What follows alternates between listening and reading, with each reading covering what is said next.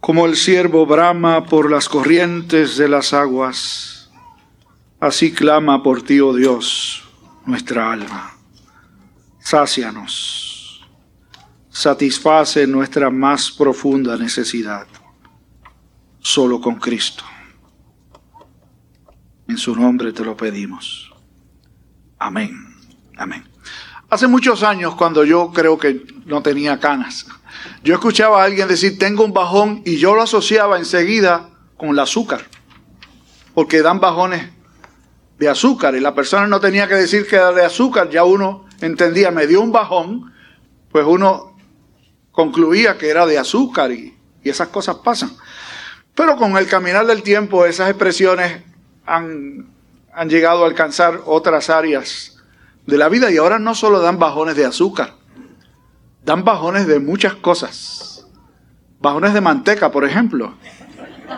Si tengo un amigo que dice, tengo un bajón de manteca que solo se llena, se sacia yendo a los sitios donde uno suele saciar esos bajones eh, de manteca, ¿no? Guabate, dijeron por allí, ¿no? O piñones, o algún otro sitio donde uno sacia. Así dan bajones de otras cosas. Yo me ponía a reflexionar sobre eso mientras estaba mirando el texto de hoy, porque este es un texto extremadamente interesante. El pasaje que leyó a Zuli hace un momento representa el único milagro, apúntenlo, el único milagro de Jesús registrado en los cuatro evangelios. Muchos de ellos son registrados en uno o en dos quizás en tres. Pero el único milagro que Jesús realizó, que se registra tanto en Mateo como en Marcos, Lucas y en Juan, es este milagro. Y uno aprende que cuando hay algo en la escritura que se repite muchas veces, como la escritura es la palabra de Dios, algo Dios nos tiene que estar queriendo transmitir algo nos tiene que estar queriendo decir. Yo creo que tal vez este, este, este, esta multiplicación, este milagro de Jesús, es fácil de captar porque a todos nos da hambre. Sobre todo cuando se va acercando la hora de, dentro, de, dentro de media hora, un poquito más, ustedes van deseando que el pastor termine pronto y que la reunión congregacional no tarde mucho, porque es la hora en donde a todos nos nos da hambre, casi uno puede decir que hace, hace hambre en lugar de que nos dé hambre. Pero pensaba en, en esos bajones que nos da y cuántas veces uno dice, ay, le tengo deseos a esto, le tengo deseos al otro, los, los maridos que están aquí, quizás me acompañen los sentimientos. Yeramar en, en, sus barrigas tuvo dos que se realizaron, pero tuvo otras que no se realizaron. La última que se realizó, que fue la de Joshua, nosotros vivíamos en el sur de California, y yo recuerdo, Yaramar nunca en ninguna barriga le había dado antojos. Pero yo no sé si se acordará ya de esto, yo me acuerdo muy bien, que era tarde en la noche y me dijo, le tengo antojos a unas papas fritas. Y no era fácil conseguir un lugar donde se vendieran papas fritas a esa hora, pero se lo conseguí. ¿Te acuerdas, verdad? Sí. Yo no sé lo que son antojos de ese tipo, pero las muchachas saben si le dieron antojos cuando estaban embarazadas, a otras no tienen que estar embarazadas para darle antojos. Y nos dan bajones y nos antojamos de cosas. Todos tenemos en algún momento dado la necesidad o experimentamos, experimentamos la necesidad de saciarnos con algo. Pero ¿con qué lo hacemos? El texto que está delante de nosotros creo que nos presenta muchas lecciones. Como dije, es el único milagro registrado en los cuatro evangelios.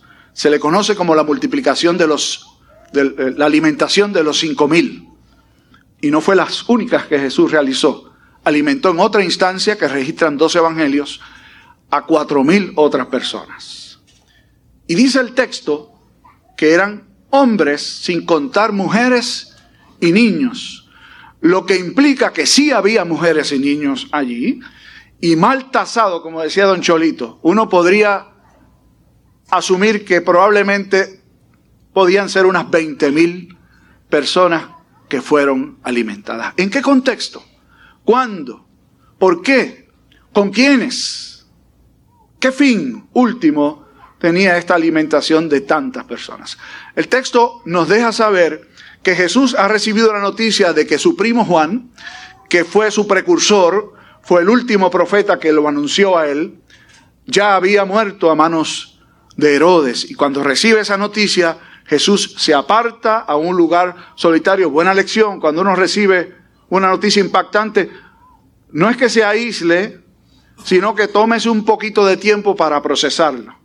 Retírese un momento y procese el golpe, porque los golpes hay que procesarlos. Jesús parece que estaba procesando el golpe de la muerte de, de Juan el Bautista, tremendamente estimado por él. ¿Saben cuánto Jesús lo estimó? Que dijo que no había nacido de mujer uno mayor que Juan el Bautista. Y además, si alguien sabía para qué Juan el Bautista vino, vino era Jesús. Así que para Jesús la muerte de Juan el Bautista no era solo la muerte de un ser querido, que lo era, era muchísimo más. Marcó un momento importante en su vida y se va a un lugar uh, para tratar de apartarse de la gente, pero la gente lo siguió desde las ciudades, dice el texto.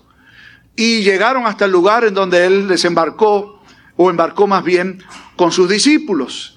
Y allí Jesús vio aquella gran cantidad de personas y tuvo compasión de ellas. La hora decía que era tiempo de que mejor los despacharan y los dejaran ir, porque se estaba acercando la hora de tener que alimentarse. Y los discípulos se acercaron para decírselo, despide a la multitud para que vayan a las aldeas que están alrededor y, y consigan de comer. Y oigan lo que Jesús les respondió. Dale vosotros de comer. No era una multitud de 100 personas, ni de 200, ni de mil cerca de 20 mil personas. ¿Habrá tenido Jesús la expectativa de que los discípulos les pudieran alimentar a esa multitud? Desde luego que no. No era eso lo que Jesús pretendía. Y aquí viene, creo, la primera lección. Es que en la necesidad de aquellos que van tras Jesús, no podemos esperar solo que Él sea el que satisfaga o que Él de alguna manera les disperse para que vayan a algún lugar a ser saciados. Lo que Jesús le está diciendo a través de este planteamiento, dadle vosotros de comer, es ustedes van a participar conmigo. Y cuando Jesús les dice, denle ustedes de comer, ellos le contestaron, aquí lo que hay son cinco panes y dos pescados. ¿Qué es eso? En otra versión dice. Y Jesús sigue dando lecciones. Ustedes van a repartir conmigo. Acomoden a la gente en grupos. Hagan que se sienten. Vamos a alimentarlos. Cuando Jesús dice, hagan que la gente se siente, está dejando saber que para ser saciados y comer bien hay que sentarse.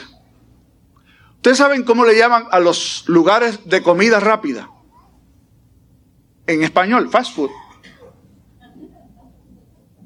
¿Por qué?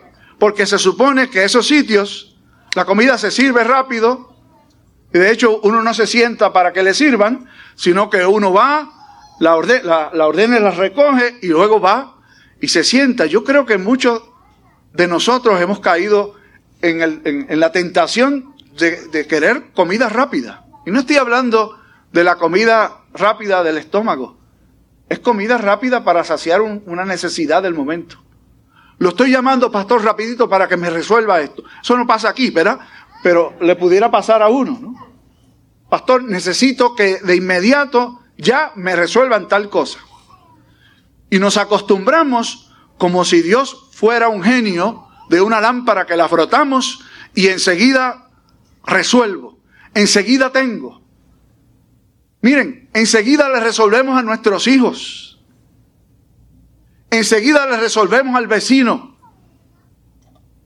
Digo, algunas cosas tienen necesidad imperiosa, pero otras pueden esperar. Y a los muchachos particularmente, enseñarlos a esperar es darles una grandísima lección. A nosotros los adultos, enseñarnos a esperar también es una gran lección. Siéntate. Oiga, cuando uno va a un lugar a pedir un servicio, nos dicen, siéntate. Lo menos que uno quiere es sentarse. Uno quiere soluciones inmediatas, que enseguida nos den para seguir con nuestra carrera.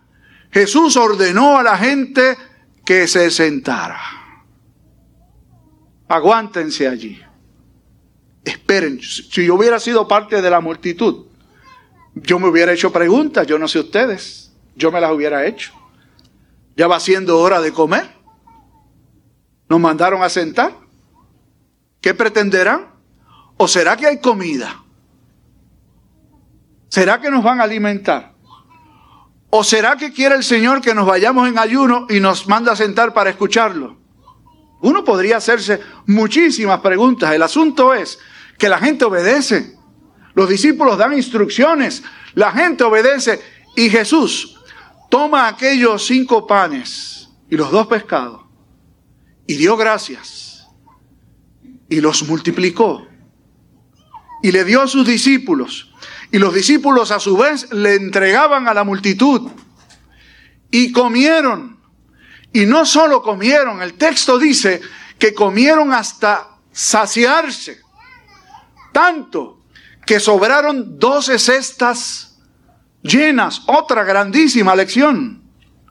Miren, nosotros cuando tenemos necesidad de algo y no descubrimos cuál es la verdadera necesidad, y la verdadera necesidad que todos tenemos es Cristo, ¿saben? La verdadera necesidad que usted y yo tenemos, y en línea con lo que veníamos compartiendo la semana pasada, solo lo sacia Cristo. ¿Qué hacemos nosotros? Vamos a otros lugares, como decía el profeta. Mi pueblo me abandonó. Yo que soy el manantial de la vida y han ido a buscar agua a cisternas rotas que no retienen agua. Así somos. Así a lo mejor usted y yo vivíamos hace unos años. Un domingo a esta hora, ¿dónde estábamos? Bendito, toda la semana trabajo. ¿Algún día tengo que sacar para mí? No decíamos eso. O se le olvidó. O a lo mejor es que todavía lo sigue diciendo. Yo me merezco unas vacaciones. Yo he trabajado duro. Yo me merezco un descanso. Yo no sé si ustedes sintonizaron o se conectaron al servicio de oración del martes. Pero ahí está la respuesta. Usted no se merece nada. Y aquí usted va a oír cosas que no les gustan, pero a mí tampoco me gustan, pero es lo que es. Yo no me merezco nada. Pero yo trabajé, usted no se merece nada. Yo no me merezco nada. Todo lo que usted y yo recibimos, lo recibimos por la misericordiosa gracia de Dios. Que no solo es abundante, sino que es sobreabundante. Yo creo que no debería existir ni un solo cristiano malagradecido. Yo creo que no debería existir ni un solo cristiano quejándose. Yo tenía un amigo pastor que decía que la gente en lugar de traer a la iglesia alabanza, traían queja avanza. Porque era una queja tras otra y avanzaban con otra queja y a mí me duele y a mí no me hicieron y a mí me olvidaron y a mí me, me ignoraron. Alguien que piensa así no ha conocido el pan, el único pan que verdaderamente sacia. Y ese pan es Jesucristo el Señor. Se presenta en este milagro como el único capaz de saciar con abundancia verdadera. Es presentado aquí no solo como el pan que alimenta el vientre, que de hecho lo hizo. Vamos a, hacer un viaje corto, unos evangelios después, porque Juan nos hace un favor tremendo cuando interpreta este milagro con la multitud. El evangelista Juan nos dice que Jesús, después de que hubo alimentado a esta gran cantidad de personas, se montó de nuevo en el barco con los discípulos y llegó hasta otra orilla y allí llegó la multitud que lo estaba buscando. La misma multitud que había sido saciada, su, había sido saciado su estómago, su hambre material, como decía el pastor. Uno come y al rato vuelve y come. Uno tiene y al rato le da hambre de nuevo. Pues esta gente que fueron saciados, dice el texto, les volvió a dar hambre y lo fueron a buscar.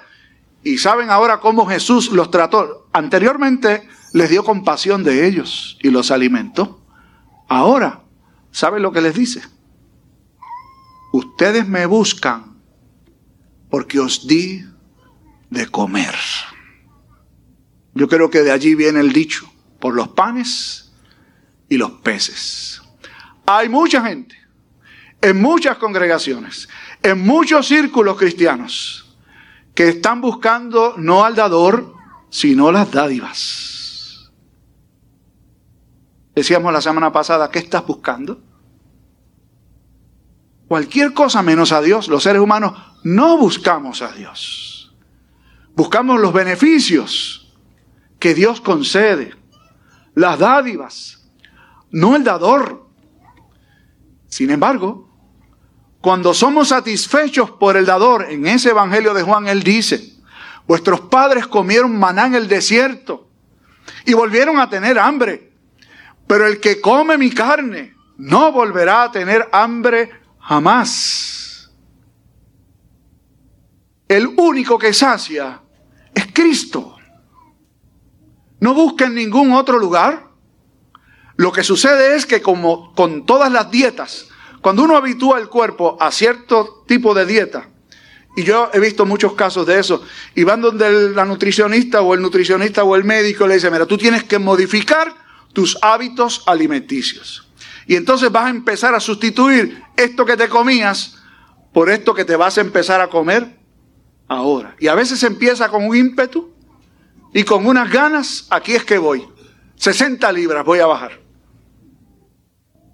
Pero ¿saben qué? Como tenían un hábito de tantos años, vuelve uno al hábito, a la costumbre anterior. Y en términos espirituales, hacemos lo mismo. Nos han dicho o hemos descubierto que solamente Cristo sacia y nos queremos llenar de Él. Pero de pronto se nos empieza a olvidar, ay, el pegado que yo me comía en Egipto. Porque eso fue lo que dijo el pueblo israelita cuando estaba en el desierto? Maná, todo el tiempo. Codornices, no hay más nada. Y el texto dice que anhelaban la comida que tenían en Egipto. Ay, cuando yo me comía aquello, qué bajón me está dando. Tan bueno que era. ¿Nos pasa? Es posible. Pero ¿qué va a hacer usted? ¿A volver a la dieta antigua? ¿O a mantenerse con el pan que realmente sacia, que es Cristo el Señor?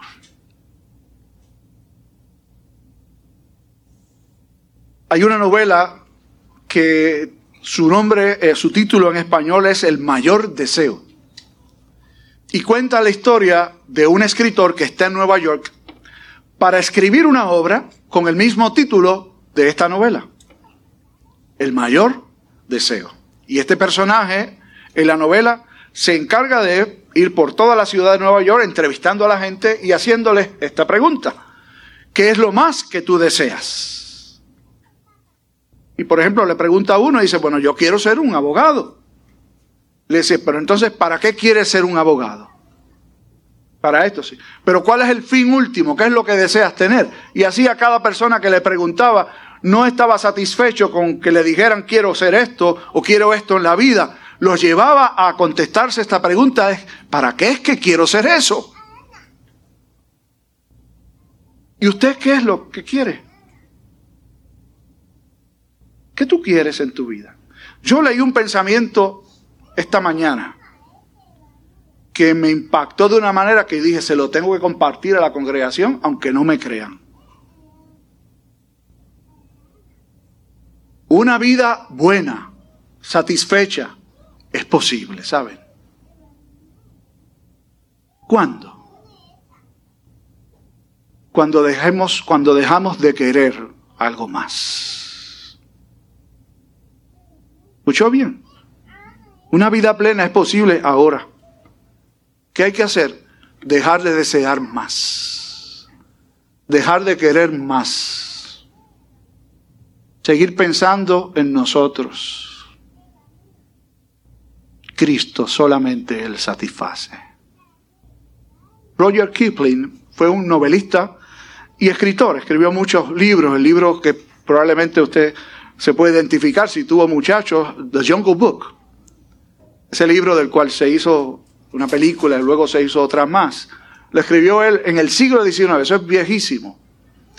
Cuando Kipling estaba en su lecho de muerte y había una enfermera ah, cuidándolo, se dio cuenta de que él estaba extremadamente inquieto y ansioso en la cama, así que ella se le acercó, él apenas podía hablar, y le dijo, ¿necesita usted algo? Dígame. Y él le contestó a la enfermera, necesito a Dios. en el lecho. Lo único que él necesitaba era a Dios. ¿Y tú? ¿Qué contestarías? ¿Qué necesitas? ¿Qué estás buscando?